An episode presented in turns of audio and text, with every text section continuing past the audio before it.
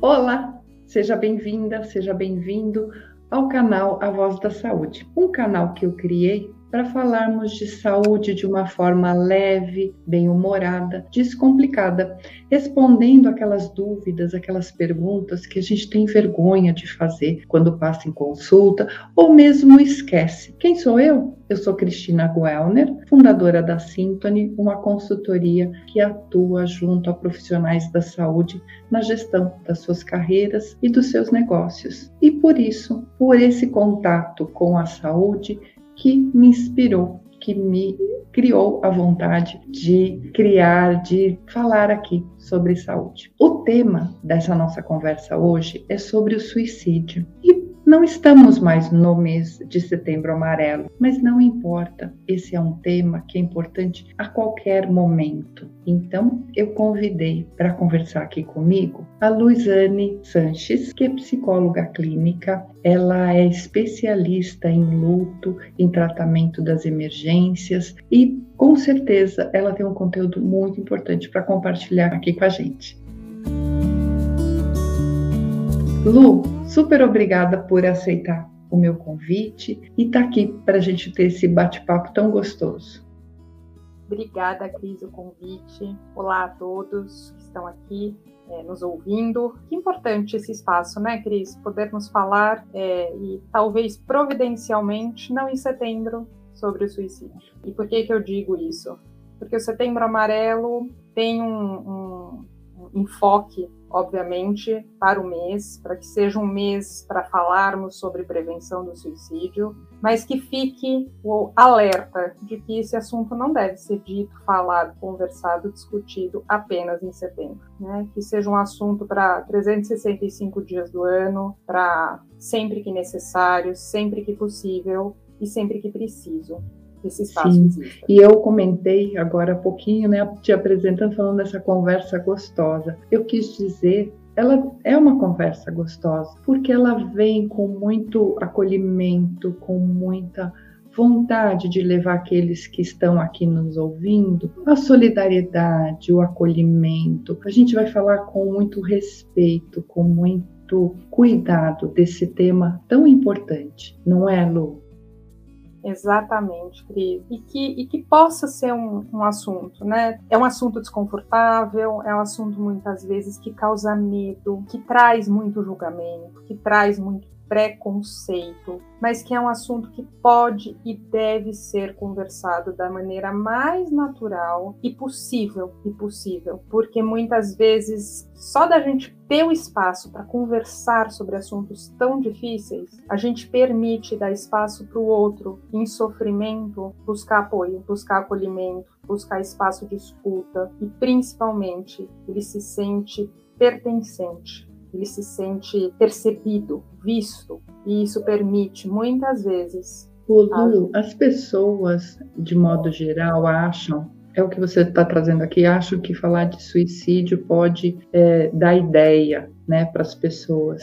E o que você está colocando é justamente o contrário. A ideia ela pode já estar lá. É, quando a gente fala, a gente traz muitas vezes um olhar que existe saída, né? que existe é, outras formas é, de lidar com aquele sofrimento, aquela dor, não é isso? Exatamente, Cris. E, e esse é um, um, um, tabu que existe, né? Muito grande. Falar sobre suicídio é a gente dar ideia, é a gente é, correr o risco de criar uma circunstância do suicídio. E isso não é verdade, isso não é real. Muito pelo contrário. É quando a gente fala no assunto, que a gente permite que esse assunto transborde, que esse assunto busque caminhos. É quase como uma água que busca seu caminho, né? Quando a gente fala de assuntos difíceis e a gente permite que esses assuntos venham à tona, a gente encontra caminhos, a gente pode encontrar caminhos, né? E quando a gente fala do suicídio, Cris, o ponto que é fundamental a gente falar é que o suicídio não é uma causa única, nunca. A gente sabe e a gente entende o suicídio como algo multifatorial, onde a gente gente entende que existem aspectos sociais, econômicos, culturais, psicológicos, psiquiátricos e também situacionais que podem levar uma pessoa a um sofrimento extremo. O que, que é o suicídio? É sofrimento, é uma dor, é um problema que toma uma proporção tamanha que é como se o indivíduo não encontrasse outra saída que não a morte. Né? É uma decisão definitiva para um problema temporário. Né? Tem uma grande estudiosa no assunto, uma suicidologista, que fala dessa forma, né? que a gente está falando de um problema temporário e uma, uma decisão definitiva. Né? Então, quando a gente pensa no suicídio, quando a gente fala do suicídio, a gente tem que sempre levar em consideração a proporção e o tamanho do sofrimento. Eu acho interessante você falou de tabu, né? Ainda é um grande tabu falar do assunto em si. E é, na nossa conversa prévia, você tinha sinalizado de falar ainda sobre suicídio em crianças, adolescentes e também idosos, são tabus ainda maiores, né? Por quê? Por que a gente não aceita ou não quer olhar isso? Porque choca, Cris, porque assusta, porque o que a gente não conhece e o que nos dá medo, a nossa tendência é a esquiva, né? A gente tende a não olhar, a gente tende a mudar de assunto. Vamos sair dessa cama, vamos sair desse quarto, vamos, vamos enfrentar a vida. A nossa tendência é essa. E nunca, dificilmente, nunca não, mas dificilmente é o inverso disso. Então vamos olhar para essa dor, vamos olhar para o que está ruim, vamos, vamos procurar alternativas, vamos buscar saídas juntos. Por quê? Porque dá medo. E quando dá medo, a nossa tendência é evitar. Então, esse é um tabu muito grande, né? Quando a gente fala de suicídio na infância, é algo que choca muito. E infelizmente nós temos dados que trazem números alarmantes em relação ao suicídio na infância. Hoje, o um maior índice de suicídio, a gente está falando de, das idades entre 10 anos e 29 anos. Né? Então, são crianças, adolescentes, jovens adultos. Quando a gente fala do suicídio no, no, nos idosos, temos taxas também muito altas, de 70 anos para cima. Né? Então, a gente está falando de idosos que estão em sofrimento, estão em situação de vulnerabilidade e muitas vezes sofrendo em silêncio, sofrendo sozinhos esse processo todo.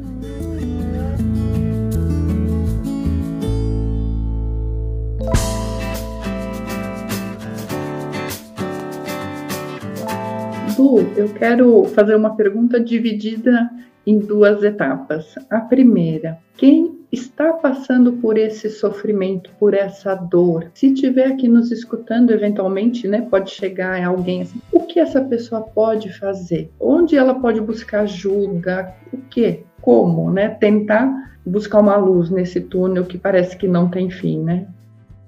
Exatamente, Cris, é, é, como um túnel sem, sem luz, né? E ele tem, ele tem luz. E às vezes a gente precisa de ajuda para que alguém acenda essa lanterna, mesmo que seja uma lanterninha do celular, que nos dê uma direção e um caminho. Busque suas redes, busque é, pessoas que tragam esse apoio, busque pessoas de referência, pessoas de confiança que possam oferecer essa ajuda e que possam juntos buscar esses apoios. Se você estiver sozinho, tem o CVV, o CVV CVV funciona 24 horas por dia, 7 dias da semana. A gente tem hoje um site super valioso que é o mapasaudemental.com.br, onde estão todos os principais, as principais redes e suportes de acolhimento, de apoio em grupo, de atendimentos individuais, de CAPS, de ONGs pelo Brasil. Então a gente tem a opção de entrar com o nosso, o nosso CEP ou mesmo é, habilitar a localização do celular e ele traz os principais pontos de apoio e acompanhamento mais próximos da sua casa. Então, são possibilidades, são suportes que estão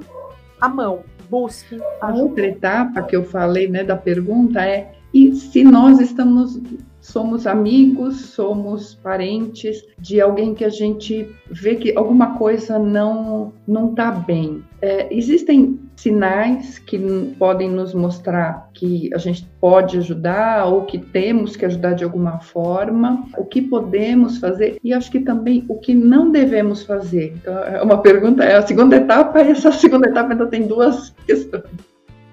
Cris, o que devemos fazer e o que não devemos fazer. Né? O, o, principal que não devemos fazer, em hipótese alguma, é julgar, é criticar. O que dói no outro não dói na gente. A gente não tem dimensão do que, que o outro está sentindo. A gente pode imaginar que o outro tem um emprego dos sonhos, uma vida perfeita, uma família presente, e isso não, não são essas falas que vão trazer suporte e acolhimento para quem está sofrendo. A gente primeiro precisa validar esse sofrimento, ouvir o que o outro tem a dizer, sem críticas, sem julgamentos, sem preconceitos. Então, o, o, principal que não deve ser feito são julgamentos e críticas. E o que, que a gente pode fazer? Ouvir, escutar. Esse é o primeiro grande passo. O que, que o outro tem a nos dizer, o que, que o outro tem a nos contar. E às vezes a gente perguntar, mas você está pensando em se suicidar? Você está pensando em fazer alguma coisa contra você? Isso pode ser uma oportunidade do outro falar: me ajuda, eu não estou bem. Sinais. Você falou dos.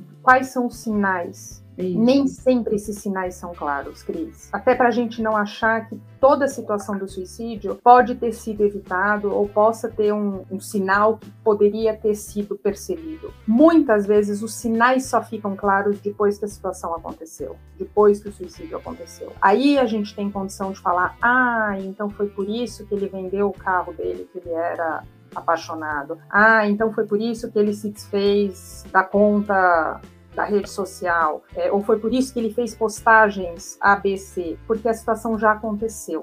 E aí a gente tem a tendência de reconstruir uma narrativa e buscar essas, essas respostas. Mas o que, que a gente entende de sinais que podem ser um alerta? Mudanças abruptas de comportamento. Então, pessoas que eram muito expansivas e passam a ficar mais isoladas, mais reservadas. Postagens em rede social, às vezes, podem vir como um sinal de alerta. Quando a pessoa começa a trazer discursos relacionados à morte, que a vida dele não vale nada, que não tem mais sentido ficar, que a morte pode ser a única saída. Então, essas falas podem começar a aparecer. Mudança de humor muito abrupta, então, muita irritabilidade ou muita excessos de tristeza, é, ou mesmo excessos de euforia, alterações de humor muito abruptas. Isso pode ser um sinal de alerta. E não necessariamente para o suicídio. O suicídio pode ser o final da história. O suicídio é o final da parágrafo. A gente está falando de algo muito anterior. Então, quando a gente percebe essas, esses indícios, a gente tem que abrir essa comunicação, a gente tem que ter essa possibilidade de tentar entender o que está acontecendo com o outro. E isso pode ser o início para buscar uma ajuda profissional, por exemplo. Né? E busque uma ajuda profissional. Tá tudo bem. Muitas vezes esse profissional pode servir como é, um apoio, pode servir como um suporte, pode servir como orientação, para um direcionamento. Mas busque ajuda. Esse é o principal de tudo isso. Na dúvida, busque Lu, ajuda. Para a gente encerrar, porque a gente não quer se estender muito, esse é um assunto a gente falaria horas né, sobre ele, ele é um assunto muito importante. Eu queria te perguntar sobre um item que você me chamou muito a atenção na nossa conversa, sobre os sobreviventes ao suicídio. Quem são e como, como olhar, como cuidar, como acolher? Sobreviventes do suicídio, Cris, como são chamados os enlutados por suicídio. É, e eles receberam esse nome pela frase que todos trazem, que é conseguir sobreviver a essa condição e a esse luto, que é tão difícil. É um processo de luto muito sofrido, é um processo de luto que tende a ser um luto mais complicado, mais com mais sintomas, com mais é, sentimento de culpa, com muita, é, muitos questionamentos dos ICs, do porquê, e que muitas respostas vão embora junto com o ato do suicídio tem muitas respostas que nunca, o enlutado nunca vai ter, mas o que é, é muito socialmente tende a ser muito cruel é o quanto os enlutados por suicídio são estigmatizados, Cris. Quanto eles sofrem preconceito, o quanto eles tendem a ficar, é, serem isolados socialmente, porque não só para eles é um processo muito doloroso e muito difícil socialmente, porque eles muitas vezes se sentem julgados, se sentem criticados, se sentem recriminados com o que aconteceu. Então a tendência é social, o social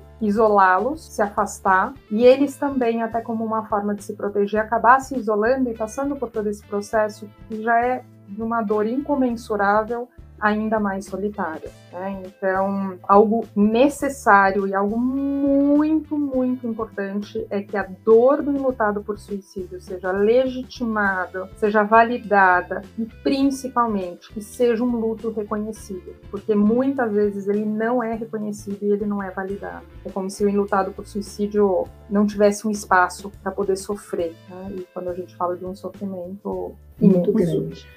Lu, eu quero, pelo nosso tempo, a gente já vai encerrando aqui. Queria pedir suas últimas palavras e também dizer a quem está aqui conosco que a gente vai trazer esse tema do luto para a gente conversar um pouco mais adiante é, entender mais, porque também é algo que a gente desconhece, ainda existe muito. É, ah, passa logo, não, são fases, é um a dois, a três, a quatro, né? Uhum. E a gente, a gente vai conversar um pouquinho mais aqui, porque a Lu tem essa especialização, né, de do luto, das perdas, e vale a pena a gente voltar nesse tema, não é, Lu?